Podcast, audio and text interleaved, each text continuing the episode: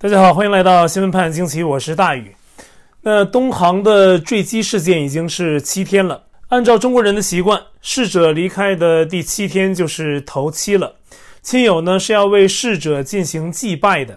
但事实呢，中共当局给每个遇难者家庭指派了三人一组的特殊任务编组啊，目的呢是严防他们闹事儿，并且控制媒体发稿的尺度啊。说到底呢，就是官方要完全控制这起空难的所有言论。困难者家属们在网上投诉啊，并要求有知情权，还成立了家属联盟，互相安慰，渡过难关。然而呢，官方没有给出回应啊，迅速删除了家属们在网上的诉求。中共以往呢发生重大的安全事故，他们的维稳呢都是指派专人安抚和做思想工作，实质呢都是为了监视并确保家属不闹事儿啊，不发动抗议，不串联，不要求当局负责任。这次的特殊任务编组一组三人啊，多为与家属们有地缘关系的航空公司代表啊，来自遇难者老家的所谓顾问呐、还有社工等等。啊，粗略估计啊，仅东航就已经为此事出动了三百名以上的员工。不过呢，这种监视当然是不得人心的。在家属们的强烈要求下啊，中共当局不得已安排十五人为一组，被特殊人员带往能看到坠机山谷的一个山坡上，临时搭建了帐篷啊，里面点着蜡烛，还有祭坛，只准许家属停留半小时，吊唁遇难者。同时呢，中共对此次空难也进行了严格的消息管控。中共国家互联网信息办公室发布讯息说，已经清理了七类所谓的不实谣言。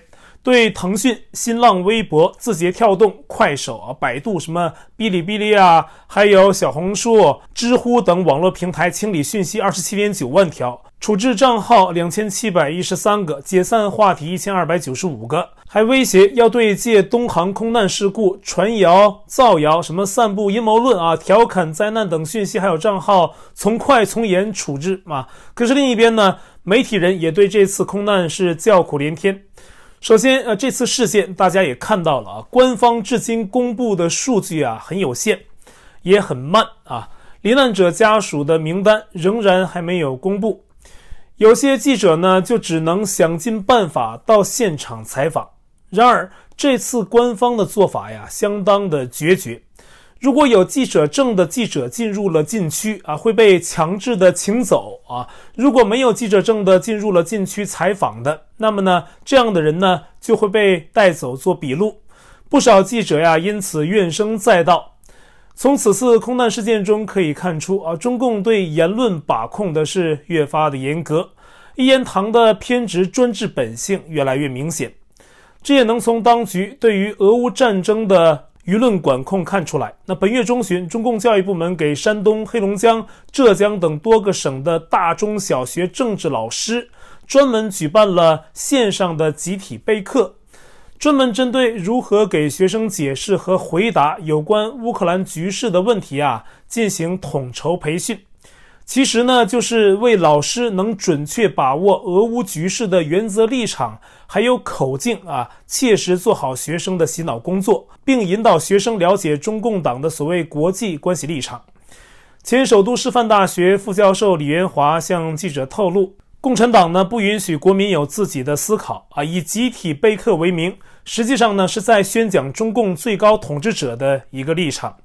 那不管这态度正不正确。只要能为人民洗脑啊，怎么的都成。以前呢是土匪在深山，现在土匪在机关。而且呢，共产土匪不满足于劫掠人的财富啊，更要命的是他热衷于劫掠人的思想，而且呢很讲究自我包装啊，这样呢就更有迷惑性了。现在他们穿上了西装啊，扎上了领带，老土匪们呢还都知道染头发啊，不知道大家有没有注意到哈？历来中共领导人对外展现的形象啊，都是一头墨染似的乌黑头发啊。他们开会的时候，无论男女，从后面看去啊，全都是乌黑的头发；从正面看呢，却是满脸沧桑啊，表情困倦。而且呢，中共领导人的头发，不同人呢还有不同的习惯。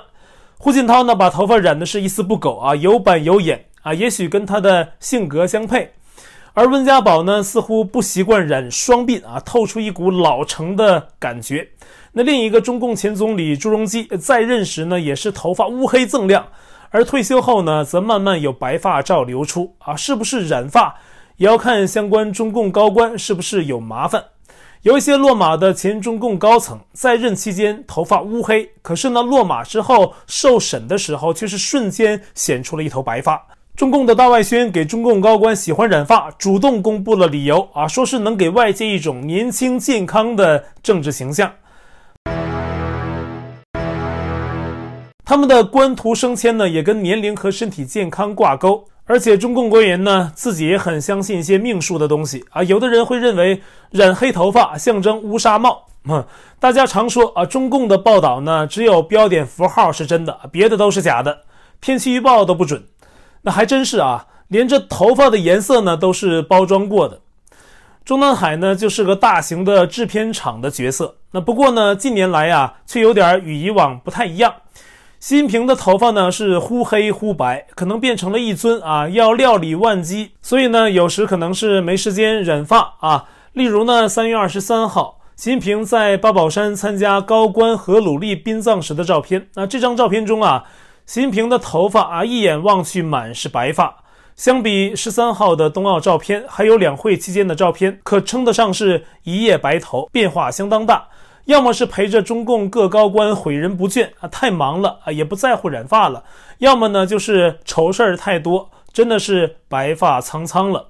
那当然了，应该是没染发的缘故。可是呢，最近这愁事儿也确实不少。从去年天安门广场上飞来一只黑天鹅，到今年两会第一天，故宫内太和殿大门被风吹倒。要按玄学解释啊，这预示着出师不利啊。除了能想到俄罗斯入侵乌克兰，也给中共入侵台湾的打算呢敲了个警钟。今年二月，俄乌战事爆发，俄罗斯原本呢以为可以快速拿下乌克兰啊，中共应该也是乐见其成。可是事与愿违，战事陷入泥潭啊。中共原本想高调挺俄，现在呢也转入了低调。而且在国际公开场合呀，玩两手啊，一边继续跟俄罗斯搞暧昧啊，一边呢跟乌克兰装人类，扮演这种人格分裂的角色啊，不想白头也难呐。那再加上疫情无法杜绝，严厉的管控下也没有达到清零，疫病呢仍然是四处蔓延，还有徐州的铁链女事件啊，还有近来的东航空难。最让习近平烦恼的是啊，中共的一些老干部以没处理好中美、中俄关系、经济等问题为由，向习近平施压，话里话外呀，对其连任表达质疑。预示二十大前的党内派系之争啊，仍很激烈。那么，其实现在啊，中共高层应该是热闹得很啊，带引号的啊，热闹。那正焦头烂额之际，三月二十六号，中南海后面很应景的起火了。一行青烟上青天。那有当地消息说，是北海公园附近的幺六幺中学旧楼改造工地发生的火灾。因为北海公园就在中南海后面，所以呢，浓烟滚滚，远处看起来呢，就像是中南海冒烟起火了。那网友们很多人呢，也说这是不祥之兆，而且呢，直接针对的就是中共高层的这个领导班子。北京起火，特别是故宫啊，这中南海这个敏感区域，在这种地方起火啊，可不比一般地方。历史上啊，这种禁地的火灾啊，历来都极受关注，在史书上都有一席之地。历史上，明清两朝的紫禁城都发生过不同寻常的火灾啊，这里面呢，似乎透露着一些天意。那据记载呢，明朝永乐皇帝曾在一四二零年入住紫禁城，不到四个月就发生了一场大火。那当时被波及的有三个宫殿，分别是奉天、华盖还有景深，就是现在紫禁城里的太和殿、中和殿和保和殿。当年是雷火引起的火灾，因为古人讲天人合一啊，朝野对此火情啊也是议论纷纷。而当时朱棣啊，则是下诏求直言啊，这只是明朝紫禁城大火的一个例子，还有其他火情。那清朝相比之下呀，紫禁城的火灾就少很多。不过在清朝的嘉庆年间，也发生过一场大火，当时的乾清宫、交泰殿、弘德殿、昭仁殿等都燃起了熊熊大火，变为废墟。那后来仅清理这些废墟啊，就动用了军人和工人三万多人啊。当时已经是太上皇的乾隆皇帝所在之处，也差点被火灾殃及啊。幸亏风向啊没有往他那里吹。乾隆呢还感叹一声啊，佛祖保佑。他自己呢还发了罪己诏啊，并要求官员查明起火原因。那这都是历史的事儿了啊。光看这些历史故事，我们就能察觉一个细节，就是啊，过去这皇帝啊都懂得罪己啊，现在这共产党啊发生什么大灾大难，然后的官媒报道啊，怎么都在讲感谢党和政府呢？那这个已经远远超出了正常人能认识的逻辑了，是红潮独有的奇葩。好，我在 Telegram 上面的官方公告群是 T.me 斜线大于 News，观众讨论群是 T.me 斜线 XWPAGQ 下划线 US，节目信箱是 XWPAGQ@gmail.com，还有我的会员网站网址是大于 US.com，也欢迎您订阅本频道并点击小铃铛获得节目发布通知。那感谢您的收看，我们下期节目再会。